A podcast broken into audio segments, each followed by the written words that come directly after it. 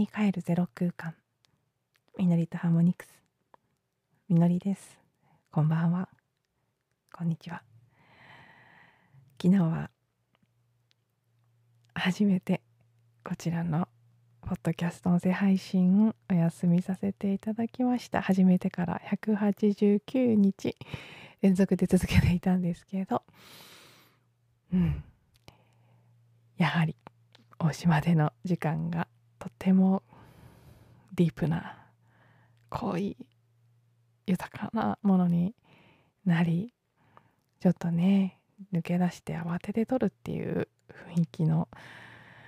空間でもなかったのでお休みする方を選ばせていただきました。毎日聞いてから寝るとかねそういうルーティンにしてくださってる方もいらっしゃるようなのでえー、そういう方には申し訳ないっていうほどね別にそんなにないならないで全然っていうものだとは思うんで 別に申し訳ないっていう思うことの方がおこがましいっていう感じですからはいちょっと申し訳ないとは違うんですけどでも楽しみに聞いてくださっている方には1日ぶりの配信になっております。でもその分本当に豊かな体験をしてきたので今日は疲れもあるのでちょっと短めにほんの少しあの内容をお伝えするというよりは今日の場合は帰ってきたばかりなのでまだ、うん、そのエネルギー感のままにお話しできるっていう部分をより大切にして少しそのどんな感じだったかっていうのの質感だけをお届けし明日以降少しずつ流れの中でねしっくりくる内容をシェアしていきたいなと思っています。うん。まずね私はそう伊豆大島は初めて行ったんですけど結構意外な驚きがありました。こんなにいいとこだったのかというかこんなに綺麗なところだったのかそしてこんなに近いのかから こんなに近くてこんな場所があるんだったらもっと来ればよかったっていうふうに思ったんですけどでもどうやら、えー、現地に住んでらっしゃる方とか今までも何度も行ったことがある方に聞くと最近すごくエネルギーが変わってきたみたいですね。そしてね一言で言うと ハワイ化してる。もう言ってる間何度ハワイみたいっていう言葉を口にしたかわからないというぐらい。主催者の方もね一人お一人はフラダンスフラの先生なのでハワイ何度も行っている方でで私も何度も行ってるのでねいろんなあちこちでなんかハワイみたいだねハワイみたいだねって 繰り返し話したりしてました。うんあのハワイも私が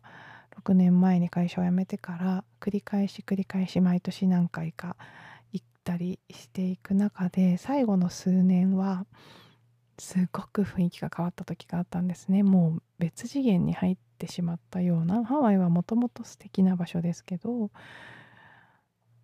さらにその周波数というかそのエネルギーの粒子が細かくなるようなよりよりより精妙で繊細なエネルギーになったようなタイミングがあってあの、ハワイ島のキラウエア火山が噴火した頃の、まあ、前後で変わったっていう感じが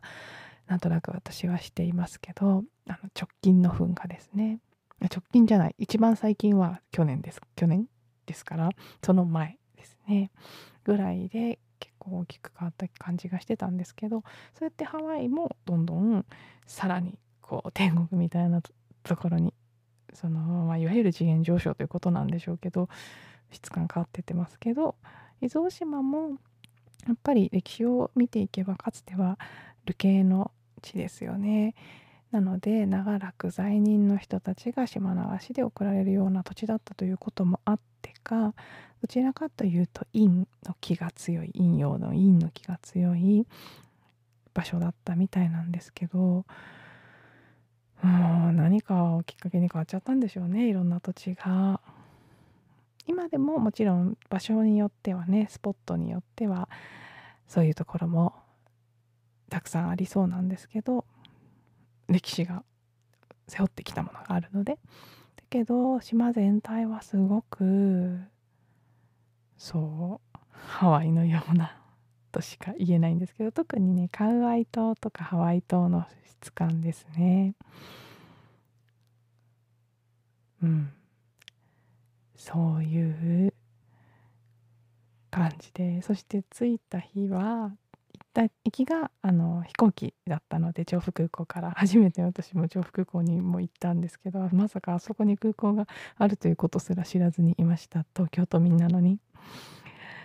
そして、えー、と25分ぐらいのフライトで小さなプロペラ機で行くんですけど富士山が本当に綺麗に見えてあんなに美しい富士山を見たのは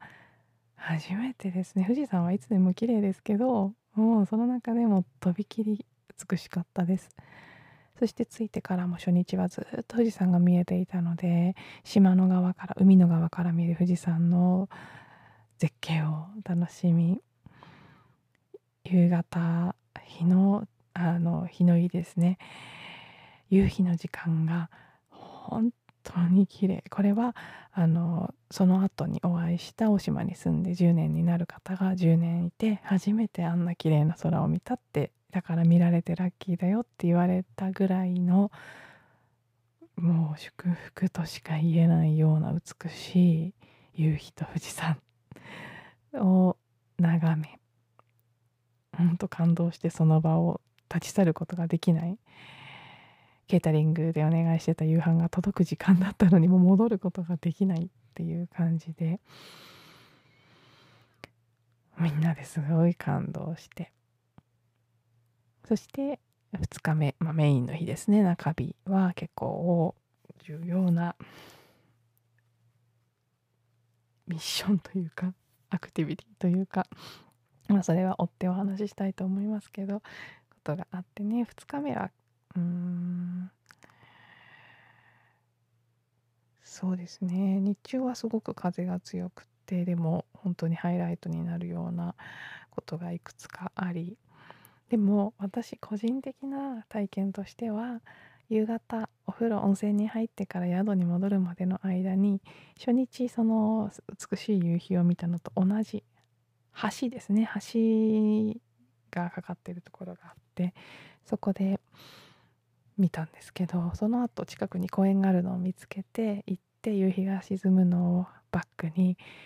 あの参加者の半分ぐらいはフラの生徒さんたちで踊れる人たちだったのでみんながそこでフラを踊ってくれたんですね。それがもうねそうギターとウクレレの伴奏があってなんか本当に美しい空間ででその時に私はもう大崩壊です。すんごい解放が起きてしまって。うん。そこの場にあったそのねこうその土地と夕日と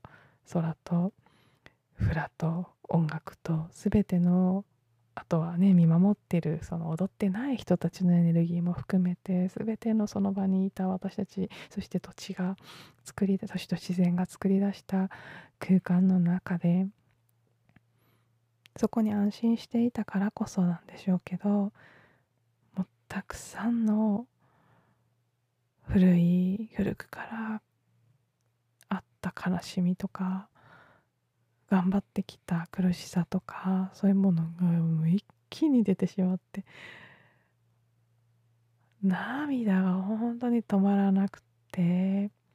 それは辛いっていうよりはうんまあその癒されていく時の感じなのでもちろん悲しみとか苦しみの記憶は出てくるんですけど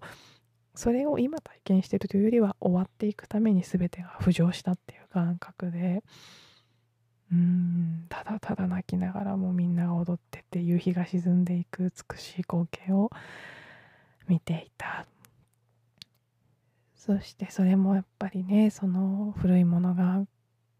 ごそっと出てきてくれた。解放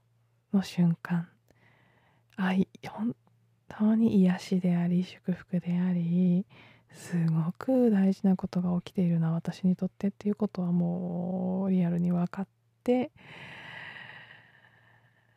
うん。その時間がやっぱりね私にとっては一番のハイライトだったからでもその後の夜のワークもすごくあの面白かったですし深く変容につながるようなものだったのでうんで最後夜はキャンプファイヤーみたいにねあの焚き火ができる設備も宿にあったので火を囲んでまた歌ったり踊ったりそれを眺めて楽しい時間を過ごしてそして最終日の今日も結構盛りだくさんでしたね。今日は裏砂漠というその溶岩でできた三原山の裏にある砂漠のようなね砂漠ってあの砂の砂漠じゃなくて黒いゴツゴツした溶岩の石が落ちてる落ちてるっていうかそれでできてる大地ですけどそこでうんまたガンチャを飲んだりフラを見たりみんなで歌ったりっていう時間を過ごして。でも今日は一番ハイライトだったのは最後船で帰ってきて竹芝の桟橋に着き中の待合室のところでなんかクイック振り返り会みたいなのが始まったで全然クイックじゃなく次の船を待ってるんですか状態なぐらい もう長々とそこでまたシェア会が始まりそこでの気づきもすっごく大きくって私にとって。まあもうすでに実は帰りの現地でのレンタカーのね2台あった方の1台自分の乗ってた方の車の中での会話で起きたこともとっても大きかったんですけどそこからの竹島についてなんか言葉にすると初めて自分が何か分かったみたいな感覚。ああ私ってそういう役割なんだっていうのがすごくストーンって腑に落ちたみたいな状態になって私は結構いつでもどこにいてもどんな仲間のグループに入っても自分がそこにいることがふさわしいかどうかわからないとか自分が一体なぜここにいるのかわからないっていう葛藤を繰り返す性質があるんですね。これはまあ何かのそのカルマ的なパターンとか記憶とかから来てるもの。あるいはその自分自身のデザインですね。今世こういうふうに生きていくそのためにこういう資質を持ってくるっていうそのデザインによるよるものの両方があると思うんですけど。自分が何者か分からず自分がなぜここにいるのか分からずここで何の役に立ってるのかが分からなくている意味がないいる必要がない価値がないっていう苦しみに苛まされるっていうのがどんなグループの中に入っても必ず起きるんですね。まあ、なのでこれはもうそのグループ云々じゃなくて私自身のテーマだっていうことはもう明らかに分かるんですけど今回はなんでしょうね本当に愛にあふれるこうとても成熟した魂のグループなのでそれを激しくこう居心地が悪くなるとかっていうことは全然なかったですけどやっぱりそのパターンはすごく出てきたんです。だけどそれが最後の最後にいる意味が分かったっていうそしてあこれでいいんだっていう感覚がストーンって深いところに入ったような感じがあってまだ起きたばかりのことなのでこれが現実にどう反映されていくのか分かりませんけどいやもう最後の最後まで行く前からかなり始まってたんですけどね。もう本当に行く数日前から起きていた自分の内側の体験ですね。いろいろな子どもの頃のことを思い出したりとかいろんなことに気づいたりもう心身ともにこう痛みが出てきたりとかそれらの全てがつながっていてで現地に着いてからも起きる出来事あるいはもう車の中のちょっとした会話ほんとちょっとしたことまで全てが何かをつながっていてその全部が集約されて最後にポンってこうその竹芝の待合室で結晶になった大切な何かをね渡されたような感じが今しています。ということで今日はもうあくまでエネルギーをお届けするという感じのかなり抽象的なシェアになりましたがまず大島がかなりハワイ化していてとてもいい感じの場所だった。まあえっといろいろ土地に関してはねいろいろ私たちも行ってその場で開放土地の開放もやったのでそれによって変わったっていう部分もあるんですけどうん。まあいいとこだったなっていうのと楽しかったなっていうのと本当に豊かな体験をした。そして何か最後の最後で自分っていうものについて深いこう理解と需要が起きたっていうそんな2泊3日でした。また明日以降